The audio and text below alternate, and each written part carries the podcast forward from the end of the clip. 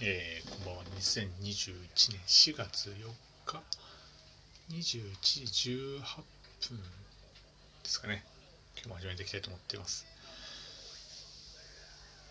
今日は久しぶりにですね、この愛してやまない、えー、ラーメン屋さんの今日の一番にですね、行ってきまして、昨日の夜も行ったので、ちょっと行列があったんで、あと夜ラーメンを食べるっていうのはどうしても罪悪感があったんで、えー、ちょっとですね、えー、朝どうしても行こうと思って、朝の部が、えー、8時55分までやってるって聞いてたんで、ギリギリに行けばまあ空いてると思って、8時40分ぐらいにね、温泉津京に行ったんですけども、まあ、10人ぐらい並んでましてですね、で、まあ結局、お店の方からこの店員さんからこれ最後の蓋ですって今日あの朝のブラストなんでもし後ろに並ぶ方がいらっしゃったらですねあのこれを渡していただいて、えーと、終わりですって言ってくださいって言われて、重大な任務をですね いただいて、なんかクレーマーに絡まれたらなんかぶん殴られてしまうんじゃないかみたいな思いながらビクビクしながらですね、30分ぐらい待ってたんですけど、まあ皆さんね、ネットちゃんとツイッターかチェックされてるんで、お行儀のいい方だと思いますんでね、僕の後ろには誰も来なくて、えー、30分ぐらい並んだのかな、結局。なんとかね、あの、朝の、朝の部ラストって最後の最後でね、えー、濃厚煮干しラーメンとですね、あえ玉と悪い油ご飯っていうね、スペシャルなものを食ってしまってですね、合計1550円ですかね。はい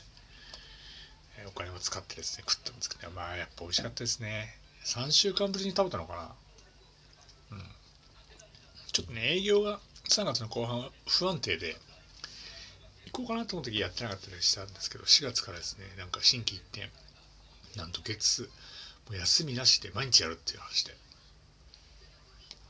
店員さんも増えたらしくてですね。朝昼晩日曜日だけ朝と昼間だけなんでそれ以外全部朝昼晩毎日ずっとやるっていうね大丈夫かな？いや 体調崩すねんから心配になってしまうんですけどこっちがね。そう。そんなねその素敵なあのラーメンでですね。あれがありがたいことに、まあ、ツイッターでね、フォロー、フォローさせていただいて、まあ、コメント送っていただいて、あの、顔も覚えていただいてるってもあるんですけども、いつもサービスしていただけるんですよ。本当に申し訳ないと思って。で今日はね、あの、うずらの卵と、あと、味玉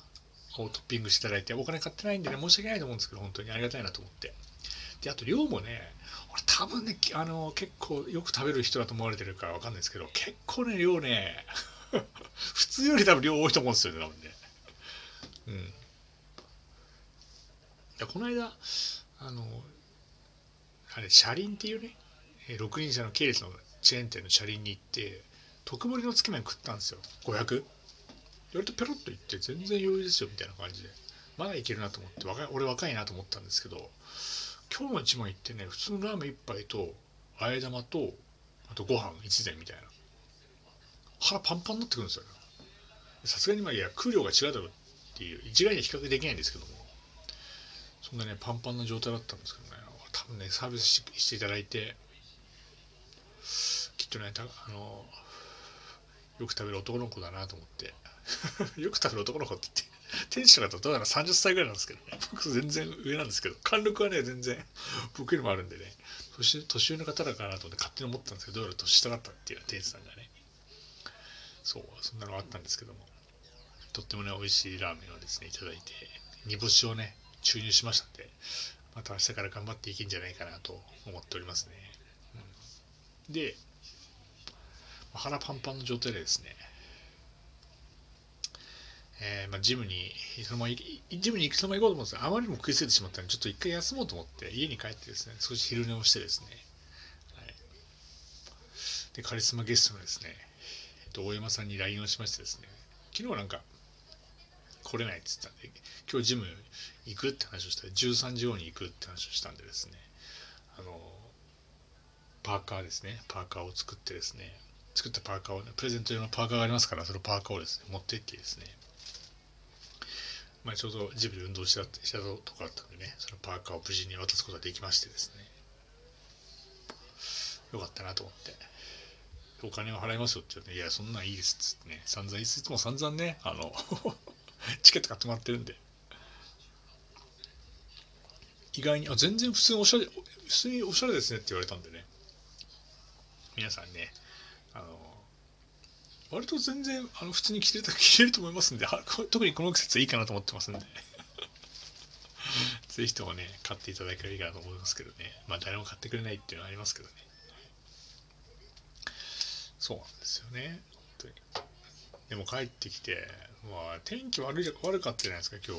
日。今、雨降ってますけど、本当はね、日曜の夕方はね、そういつも散歩の時間があるんで、2時間ぐらい散歩したかったので、ちょっと天気悪かったし、ちょうどね、あの新日本プロレスの、えー、両国国技館大会も放映されてたんでですね、5時からやってたんでね、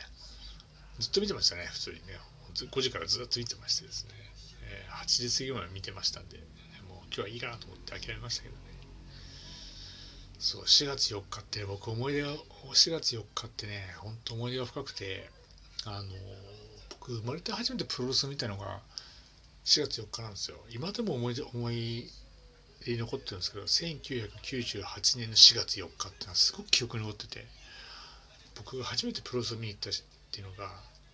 本当に純粋なプロレスね、うん、が1998年の4月4日で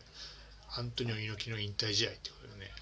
今ねこうアントニオ猪木さんだいぶ闘病されてて体調が悪そうだったんですけどね。そう生まれて初めて行ったのはあの1998年4月4日のアントニオ猪木の引退記念試合ということでね。いまだにねあの試合は第1試合とかからずっと結構記憶残ってて。前も一回喋ったかもしれないですけどね。そう。当時ね7万人の観衆が集まって東京ドーム史上しばらくね最高の観客だった気がするんですよ確かね。今も多分歴代1位か2位じゃないかな。1位なんか忘れましたけどいまだにね東京ドームの最高のねもうパンパン本当今今このコロナ禍なんでね入場制限とかありますからパンパンのそのコンサート会場とかライブ会場スポーツ会場って見れないんですけど当時はねほんとパンパンでもう本当にね信じられないぐらいそのね通路と普段立ち見の席みたい立ち見てからねなんつうの？無理やり席作ってるみたいな席もたくさんあって。そうあれはいまだに覚えてますね。98年の4月4日アントニオ猪木の引退記念引退試合。ドンフライ。ドンフライと戦った試合ですね。セミファイナルが藤波辰巳と佐々木健介の試合があってですね。44歳のドラゴンが4年ぶりに若きチャンピオンに挑戦っていう田中ケロっていうリングアナウンサーがいてそのね、えー、入場シーンとかねまったに覚えてますね。そう。で藤波辰巳っていう選手がねいらっしゃっていたんですけども入場テーマソングをデビュー当時のねその試合のためにデビュー当時の入場テーマソングに変えたんですよ。でいや猪木の引退試合なんでオールドファンみたいなのがたくさんいるんですよ。それで会場一気に爆発したって記憶に残ってますね、うん、またこのプロレスの話をし始めるとですね止まんないんですけども 誰も共感されされないっていうこの あまりにもねあのマニアックすぎて誰も分かってくれないってあるんですけどもいつかねプロレスの話したいなとラジオでしたいなと思ってるんですけどねまああの匿名さんがねいるんですけど、徳明さんもなんか忙しいらしくてなかなかね、あの入ってきてくれないんで、まあ、ちょっとね、誰かね、これプロレス好きな人いないかなと思って、ラジオトークの中で。いたら一緒にやりたいなと思ってるんですけどね、いつかコラボしてえなと思ってますけどね、もしね、プロレス好きな方いらっしゃったらお便りとかいただければ、あの、お送りしますんでね、あの、正体をね、聞いていただければいいかなと。思っております。はい。ね、ということで、また明日から4月5日ですか、えー、1週間始まりますけどね、あともうちょっと頑張れば、ゴールデンウィーク、ね、ありますんで、もうちょっとまた明日から1週間頑張っていきましょう。はい。えー、サラリーマンの戯れことも、あと26日 ?25 日ですかね。えー、もうカウントダウン始まっておりますけどね、聞いていただければいいかなと思っております。はい。ということで、えー、今日はこのぐらいにしようと思ってます。今日もどうもありがとうございました。失礼いたします。